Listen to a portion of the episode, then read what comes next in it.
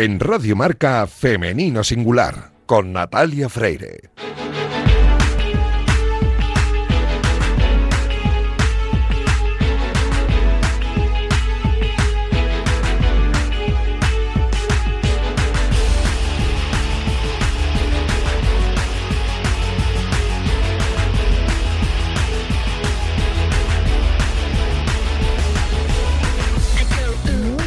Buenos días y bienvenidos un sábado más a este espacio de radio en el que nos empeñamos en dar visibilidad y voz a las mujeres que hacen que nuestro deporte sea cada vez más grande. Nos encanta ver triunfar a nuestros deportistas, ya sean hombres o mujeres, pero permitidnos que en la próxima media hora hablemos solo en femenino singular que es el nombre de este programa que escucháis ahora mismo en la sintonía de Radio Marca. Os recuerdo que podéis encontrar los audios de nuestros programas en todas las plataformas de audio y en la web de marca.com. Y a los mandos técnicos me acompaña esta mañana Víctor Palmeiro, que ya está haciendo que todo suene a la perfección. Y este que comenzamos es el programa 238 y como es costumbre en esta temporada lo hacemos hablando con Irina Rodríguez sobre el entrenamiento invisible. Arrancamos ya.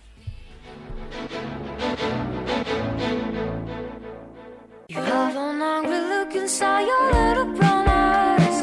Don't your brother say we're not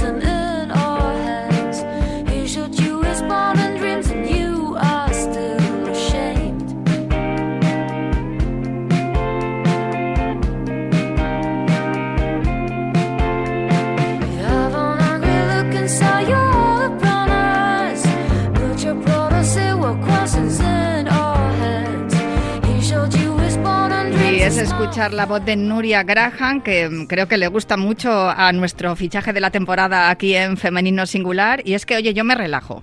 Y la verdad es que esta mm, sección que hemos estrenado esta temporada con Irina Rodríguez, a mí me está viniendo muy bien porque estoy aprendiendo muchísimo mm, del deporte y también de la vida. Muy buenas, Irina, ¿cómo estás? Hola Natalia, ¿qué tal? Muy bien, aquí encantada de estar una vez más contigo.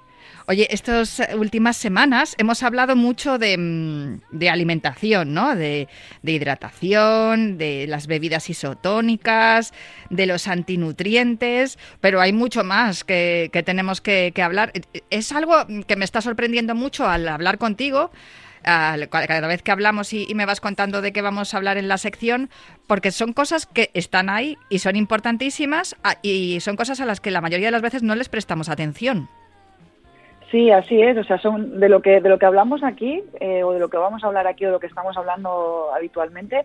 La verdad es que son cosas que siempre han estado, ¿no? Y que quizás lo que tú dices que no le prestamos atención, quizás por una desinformación sí. o porque nos dejamos llevar un poco por la corriente, ¿no? También por ejemplo, desde el último día que me dijiste que el té había que tomarlo separado de la comida, he ido a, a, comer un par de días y me decían, ¿café o té? Y yo, no, no, no, me lo tomo dentro de un par de horas, gracias. pues eso, por eso te digo que estoy aprendiendo mucho y quiero seguir aprendiendo más. ¿Qué es lo que vamos a, qué tema vamos a tratar hoy? Pues mira, hoy el tema que, que había pensado para, para comentaros es eh, el reloj biológico de los órganos y sus emociones asociadas. Que de esto, eh... por cierto, ya hablaste en tu canal de Twitch que tienes con Ander Mirambel, que se llama Agua con Hielo TV, por si alguno de los oyentes que está al otro lado todavía no lo conoce, aunque lo vamos diciendo todas las semanas, pero me llamó muchísimo la atención cuando, cuando vi aquel, aquel Twitch y hablaste de esto, del reloj biológico de los órganos. Eh, de hecho, he cogido un boli para ir apuntando cosas y les recomiendo a los oyentes también que lo hagan. Y si no, pues que escuchen el podcast y lo puedan escuchar con tranquilidad. Pero interesantísimo. Adelante, Irina. Pues nada, mira, esto del reloj biológico de los órganos yo lo descubrí cuando empecé a estudiar osteopatía, porque al final eh, lo que hemos hablado ya en algunos programas, ¿no? El tema de que somos seres holísticos y demás. Y hay muchas medicinas ancestrales, entre ellas la medicina tradicional china, que tiene mucho en cuenta todo este tema holístico del ser humano. Y, y según esta medicina, pues eh, es muy curioso, ¿no? Porque ellos dividen el, el cuerpo en 12 meridianos. Entonces es como que cada órgano ocupa de esos meridianos pues dos horas donde hay una energía que, ellas, que ellos llaman el, el ki o el chi, traducción en, en, en, chino, y quiere decir que, que, esa energía se detiene en cada órgano y, y potencia sus funciones durante, durante esas horas que, que está ahí, ¿no? Es cierto, uh, y esto me gustaría aclararlo porque es verdad que no hay evidencia científica al respecto, Y yo sé que hay mucha gente que es muy empírica, que necesita pues que haya una demostración científica y demás, pero para mí, en mi opinión, el que no haya evidencia científica no significa que no funcione o, o que no sea así, sino que no se ha encontrado quizás el estudio apropiado para demostrar algo, ¿no? Entonces, eh, hay una frase muy buena que también me gusta mucho decir porque refleja muy bien todo esto, que creo que, si no recuerdo mal, que es de Jung, que dice que hay veces que hay que sustituir a la verdad pura por la verdad útil, ¿no? Y si tú ves que algo funciona, pues, oye, aunque no haya una, evidencia científica, ¿por qué no te lo vas a creer, no? Entonces, eh, bueno, los, los chinos, que además en esta, en esta medicina tradicional, ellos incluso, a diferencia de nuestra medicina más, digamos, occidental, incluso para hacer un diagnóstico más acertado, pues mm, observan todo esto en el, en el paciente, además observan incluso, creo que ellos saben o tienen la capacidad de, de, de mirar seis pulsos diferentes, ¿no? que son como muy difíciles de escuchar en el, en el cuerpo humano.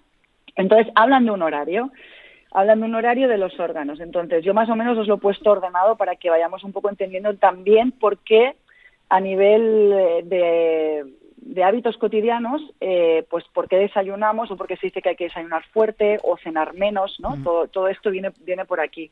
Entonces, horario, pues mira, de 5 a 7 de la mañana, el, el órgano que, que, es, que es aquí protagonista sería el intestino grueso, que tiene que ver con la eliminación y la evacuación entonces, por eso es tan interesante que nos despertemos por la mañana, que más o menos eh, debería ser a, esa hora, ¿no? Y limpiemos bien, bien el intestino y, por eso yo recomiendo empezar la mañana con, un vaso de, agua tibia, con un poquito de limón y un poquito de sal, que aparte alcaliniza el cuerpo, pero además tiene que ver con esta función de limpieza, ¿no? Después del intestino grueso de 7 a 9 vendría el estómago, por eso es tan importante hacer un buen desayuno, porque es aquí donde, donde es su máxima potencia y energía. De 9 a 11 vendría el horario del vaso, que lo que intenta es transmutar alimentos en sangre y, utilizar la, energía para los músculos. Y se dice que debido a esto, pues es el mejor horario que tenemos para que se desarrollen mejor las, funciones intelectuales del día, ¿no? O sea, sería un buen momento para, para estudiar, que mira, de hecho a las nueve es cuando empiezan las clases, ¿no? Normalmente. Eh, luego vendría el corazón, eh, de 11 a 1 del mediodía, que para mí es el líder del cuerpo. O sea, podemos hablar de que el cerebro es, de, si quieres, un día hablamos también de la coherencia cardíaca, que para mí el, cerebro es el, gran director ¿no? de la orquesta del cuerpo humano, pero el, el, corazón es el líder, ¿no? Es el que realiza todas las tareas más inspiradoras, el que revitaliza la mente y el espíritu. Eh, y aparte es como muy generoso, ¿no? Es, el que está informado de, de, todo lo que pasa en nuestro cuerpo por el hecho de recibir y dar sangre, ¿no? Luego vendría de 1 a 3 del mediodía el intestino delgado y aquí vuelve a coincidir un poco el horario nuestro, ¿no? De la comida principal del día y es donde quizás es un horario importante para, para estar tranquilos, ¿no? De ahí que luego quizás a veces necesitamos hacer este, después de la digestión, pues este descanso, este reset o esta mini siesta, ¿no? Sí. Exacto. Luego vendría de 3 a 5 viene la, la vejiga, que bueno ya sabemos que almacena es, la que almacena y, evacúa eh, la orina. Entonces aquí estaría bien reducir un poquito el ritmo para ayudar a esta eliminación de toxinas. Después de la vejiga de 5 a 7 vendría el horario del riñón, que también interviene en procesos de, de crecimiento y se dice que por este motivo pues sería un buen momento para realizar un ejercicio suave, como un tipo yoga.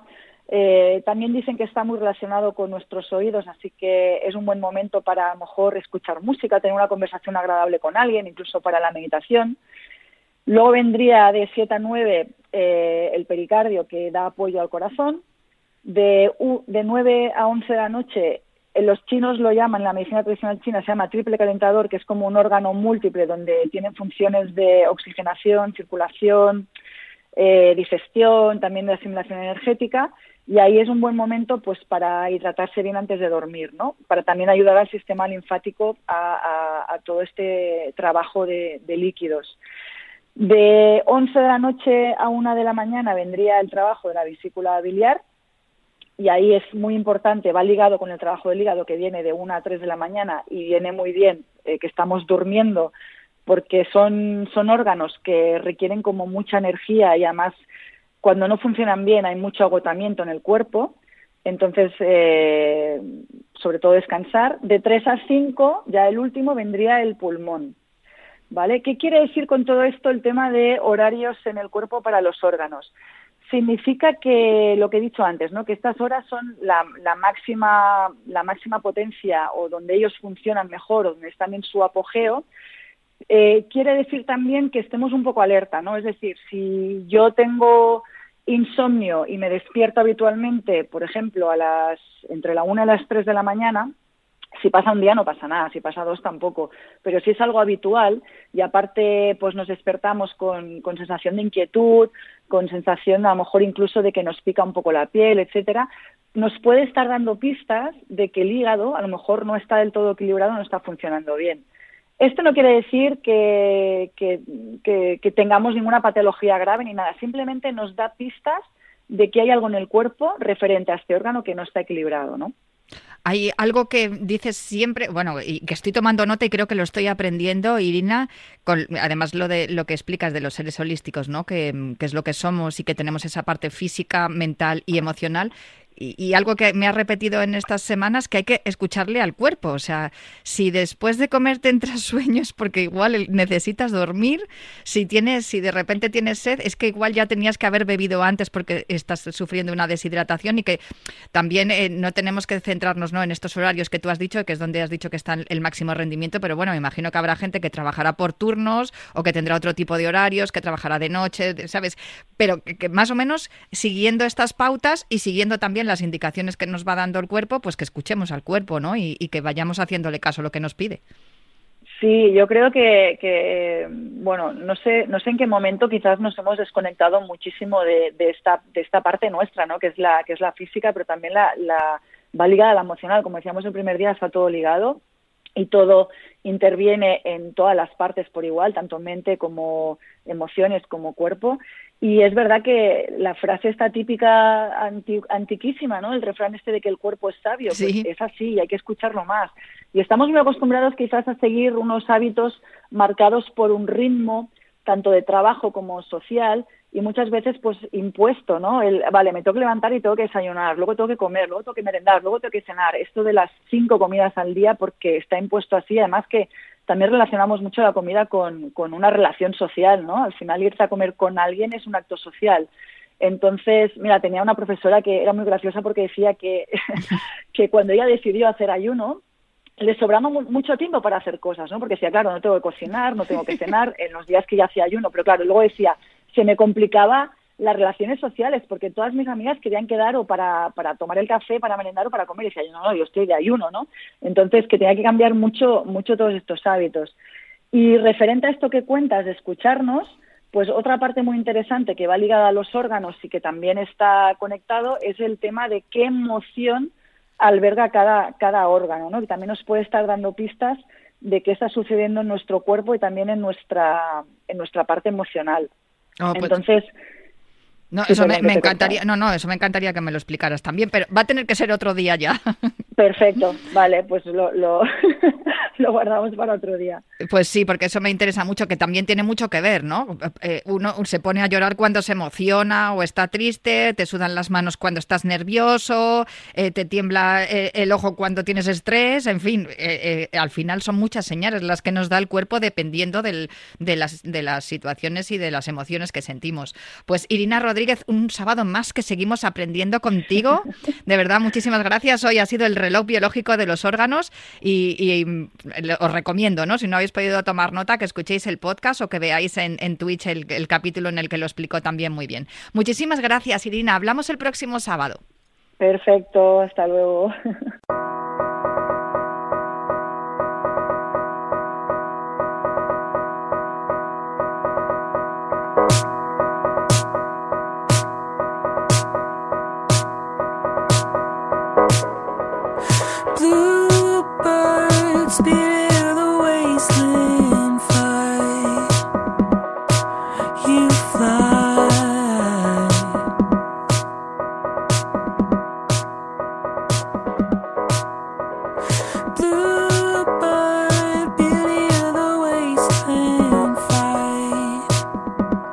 canción que estáis escuchando de fondo es Bluebird de Ben Noble, que es una de las canciones que podemos escuchar en el documental Y vaya corazón de escamas, dirigido por José Hernández y estrenado este año 2021.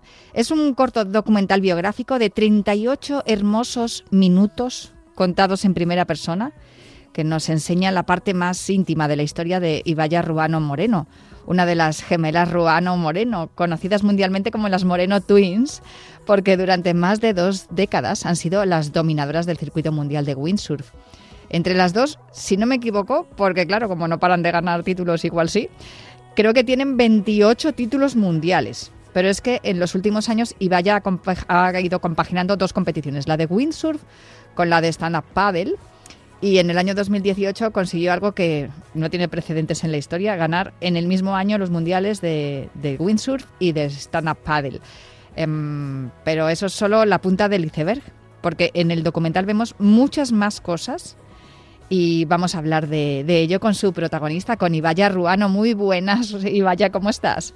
Hola, muy buenas, ¿qué tal? Oye, no es la primera vez que hablamos, yo creo que ya es la tercera o la cuarta. Hemos hablado muchas veces en estos años en femenino singular, pero oye, yo creo que la ocasión lo merece. ¿Qué documental más bonito, por favor? sí, has tenido la suerte de poder verlo porque hay muchísima gente deseando verlo eh, ya y bueno, está en diferentes festivales a nivel internacional y nacional y la verdad es que súper orgullosas del, bueno, del recibimiento que está teniendo, enseñar pues lo que tú decías, ¿no? Un poquito de mi vida y junto a mi hermana Daida y, y la verdad es que ha sido un proyecto muy bonito, dirigido por José Hernández, Kinema Producciones y Mario Entero y bueno, ¿qué te puedo decir? Eh, yo cuando lo vi, pues quedó reflejado totalmente mi vida y bueno, expuesta a la gente porque conocen a una Ibaya competidora, pero mm. en este documental creo que se ve otra Ibaya, ¿no? Sí, se ve a la mujer que hay detrás de, la ganadora, de la ganadora de tantos títulos, porque claro, pues lo que estás, lo que estás diciendo, tú eres una mujer muy competitiva, eh, tu palmarés así lo, lo acredita además, pero claro, no es todo casualidad. Empezando por el principio, desde luego, lo, jovencitas que, aparecéis tanto Daida como tú en algunas imágenes. Una cosa que a mí me, me llamó mucho la atención la primera vez que hablé con vosotras y que también lo, lo contáis en el, en el documental, que ibais como reciclando el material de los veraneantes que estaban por allí en Pozo Izquierdo, en vuestra localidad. Eh, realmente sí, el windsurf es conocido porque es un deporte pues para iniciarse es caro. Lo ideal es pues ir a una escuela especializada y nosotras no tuvimos la suerte de tener ninguna escuela cerca, pero sí que tuvimos la suerte, entre comillas, de que los turistas iban dejando material, nos iban dejando cosas de segunda mano que no volvían a casa con ellos, o material roto que reciclábamos con nuestro padre, y así pudimos montar un equipo para compartir turnos mi hermana y yo. Y la verdad es que esa experiencia fue súper bonita. Hoy en día eso no se ve, los, los niños que las niñas que están ya pues compitiendo incluso con edades mucho más tempranas eh, tienen la suerte ¿no? de tener los padres detrás y de tener todo un apoyo y hoy en día pues también hay muchísimas más escuelas en, en la playa de Pozo Izquierdo que de, de donde somos. Desde luego, aunque hablando de escuelas, ahora hablaremos de, de la vuestra, pero mm, quería yo primero preguntarte por, por otras cosas, ¿no? Por cómo empezáis a competir. El primer mundial lo ganas en el 99, ¿no? Sí, realmente el 99 fue el primer año que pudimos, pues a nivel económico, también permitirnos el poder realizar el tour completo. Eh, ya en el 97 hicimos algunas pruebas cercanas, como la de Pozo Izquierdo, eh, y bueno, eh, en el 98 hicimos alguna más, que era Fuerteventura, Gran Canaria y ya nos fuimos hasta Alemania, pero no pudimos completar el tour completo, que era, las, eh, creo que había Fiji y, si no recuerdo mal, y Hawái, que son lugares que no nos podemos permitir, pero ya en el 99 eh, conseguimos nuestros primeros patrocinadores y, y sí que pudimos hacer todo el tour mundial y desplazarnos hasta Hawái por primera vez. Y ahí fue cuando pues conseguimos nuestro primer título mundial. que yo quedé primera y de ahí segunda, pero bueno, a partir de ahí ya fue, entre comillas, el monopolio Moreno Twins desde el 98 hasta el 2018. Que nos contasteis la primera vez que hablamos con las dos que mm, os llamaban Moreno Twins precisamente porque ruano es más difícil de decir en otros idiomas, ¿no? Entonces, claro, las hermanas Moreno... la R no le pronunciaba muy bien y ya se quedó con las Moreno Twins. A mí me encanta porque, claro, yo decía, es que son mucho más conocidas eh, fuera de España que en España. Pues sí, eh, tristemente sí. Eh, Ah, más aún, pues yo creo que siendo Canarias, ¿no? Que, si yo creo que incluso si fuésemos de la península eh, estaríamos más, más reconocidas. Pero bueno, eso ya es otro tema aparte y otra lucha que, que espero que cambie para el resto de, de las jóvenes, ¿no? Que vienen detrás dando muy fuerte que vienen además muchas y muy buenas, que también hemos hablado con alguna de ellas.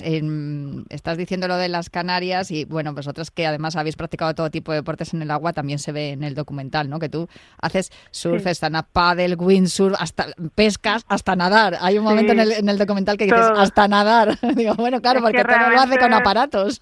Exactamente, todo, todo en el mar es lo que, lo que me gusta y bueno, hay que Ahora también se, se da mucho el foil, el wing foil, es otro deporte, pero bueno, en el mar también y añadiendo un clic azul a nuestra lista de, de, deportes practicados en el mar. Muy espectacular. Posiblemente si fueras de la península no lo harías también. Y vaya, vamos a ver ese lado positivo, ¿no? bueno, hay de todo. Sí, Oye, sí. hay algunos, eh, hablando de la parte competitiva, hay algunos nombres propios en el documental que también aparecen. Está Aritz Aramburu, está Kei Kenny, Kela Kennelly. Sí. Son nombres importantísimos dentro de, de todos estos deportes, de, del deporte del, del windsurf del y también el del stand-up paddle. Eh, son nombres importantes en, en, todos los deportes náuticos. Estáis reconocidísimas mundialmente, tanto tu hermana como tú. Sois, eh, pues sois nombres propios también vosotras en el panorama mundial, internacional. Sí, bueno, tuvimos la suerte de contar con, con, bueno, con y Keala Kennelly, Shakira Westorf y Aritz Aramburu para el documental. Ellos nos conocen personalmente y saben la lucha que hemos tenido siempre atrás y, y para mí fue un orgullo no que salgan en el documental y, hablen ellos en primera persona de, de, las Moreno Twins. Hasta aquí la parte, digamos, competitiva, la parte que tiene que ver con la competición, con los títulos, con el palmarés. Y ahora te quiero preguntar por la parte un poco más personal, importantísima, tu familia, tus padres, eh, tus hermanos HD y Sabina, que yo, claro, conocía a Daida, pero no conocía a, a HD y a Sabina. Sí. Y a José, hay el buzo, hay otro también. Somos cinco realmente. Y, a José... y cada uno tiene un papel primordial en, en, la familia hoy en día y la verdad es que estamos todos súper unidos. Eh, todos tienen hijos, eh, yo soy la única por ahora que no, que no tiene hijos, pero bueno, tengo cinco sobrinos increíbles y la verdad es que la familia está creciendo y cada vez mejor. Desde luego, creciendo en torno además al recuerdo de vuestros padres, que mm, hay un momento súper emocionante cuando, cuando lees la, el poema de que tu padre, tu papá te, te, escribió para que, para que hicieras un trabajo en el 92, ¿no? Para el instituto. Sí, en el instituto. Me acuerdo de esos días, eh, tanto Daida como yo teníamos que presentar pues una poesía Hicimos varias y Daida hizo unas cuantas con la ayuda de nuestro padre y, y la del mar, que era la que más me gustaba, eh, pues no sé, salió muy natural el contarlo, la historia del, del, del, documental y fue una conexión brutal. Y bueno, incluso al final del, del documental está la canción sí. de los créditos, es, es la misma poesía. Sí, de Alejandro y... Frey de, y de Alba Frey, que es quien la Alba canta. Frey, preciosa sí. la canción. Que la, la, he buscado, ¿eh? Quería haberte la he puesto, pero no. no así, así, no, y así animamos a la gente a que lo vea. Sí, exacto. Es una, una parte bonita eh, del documental y, bueno, un, una parte que para mí es muy especial. Así que, nada, convertir en canción la poesía fue fue súper bonito durante la cuarentena también y, y, nada, estuvo muy, muy, muy bien.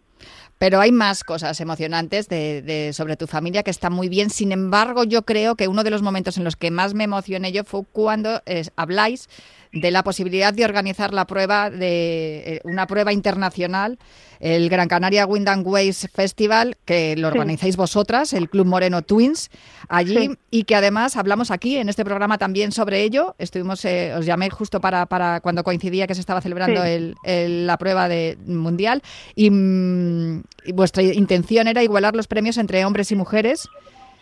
Porque esa es vuestra, es vuestra misión, liderar eh, eh, en, que en el futuro sea así en todas partes. Exacto, lo hicimos ya varios años en el Mundial. El primer año recibimos algunas críticas, pero bueno, al final yo creo que, que la gente lo entendió. Incluso Daida pudo ir a Madrid, al Senado. Eh, bueno, se verá en el documental. No quiero tampoco contar mucho la historia, pero sé que que ahí no fue una parte mía sola, sino también Daida una parte muy importante de, eso. Y bueno, al final en la historia, aunque se hable mucho de mí, em, es un poco de las dos, ¿sabes? Que no... Sí, tú de que la lucha ha sido de las dos, del club, y bueno, un pequeño granito de arena que se pudo aportar, pero yo creo que son muchas las mujeres que hoy en día estamos luchando por, por esa igualdad en todos los ámbitos de la vida y, yo creo que estamos casi llegando ahí. De Daida dices tú que es tu otro yo. Claro, es que además sois igualitas, bueno, muy parecidas, ¿eh? que yo ya empiezo a distinguiros. Yo ya ah, empiezo, a distinguiros, pero es verdad que es tu otro yo y sin duda el camino lo estáis recorriendo juntas y encima ella que es fisio, claro, te está ayudando muchísimo también en, en la parte de la competición.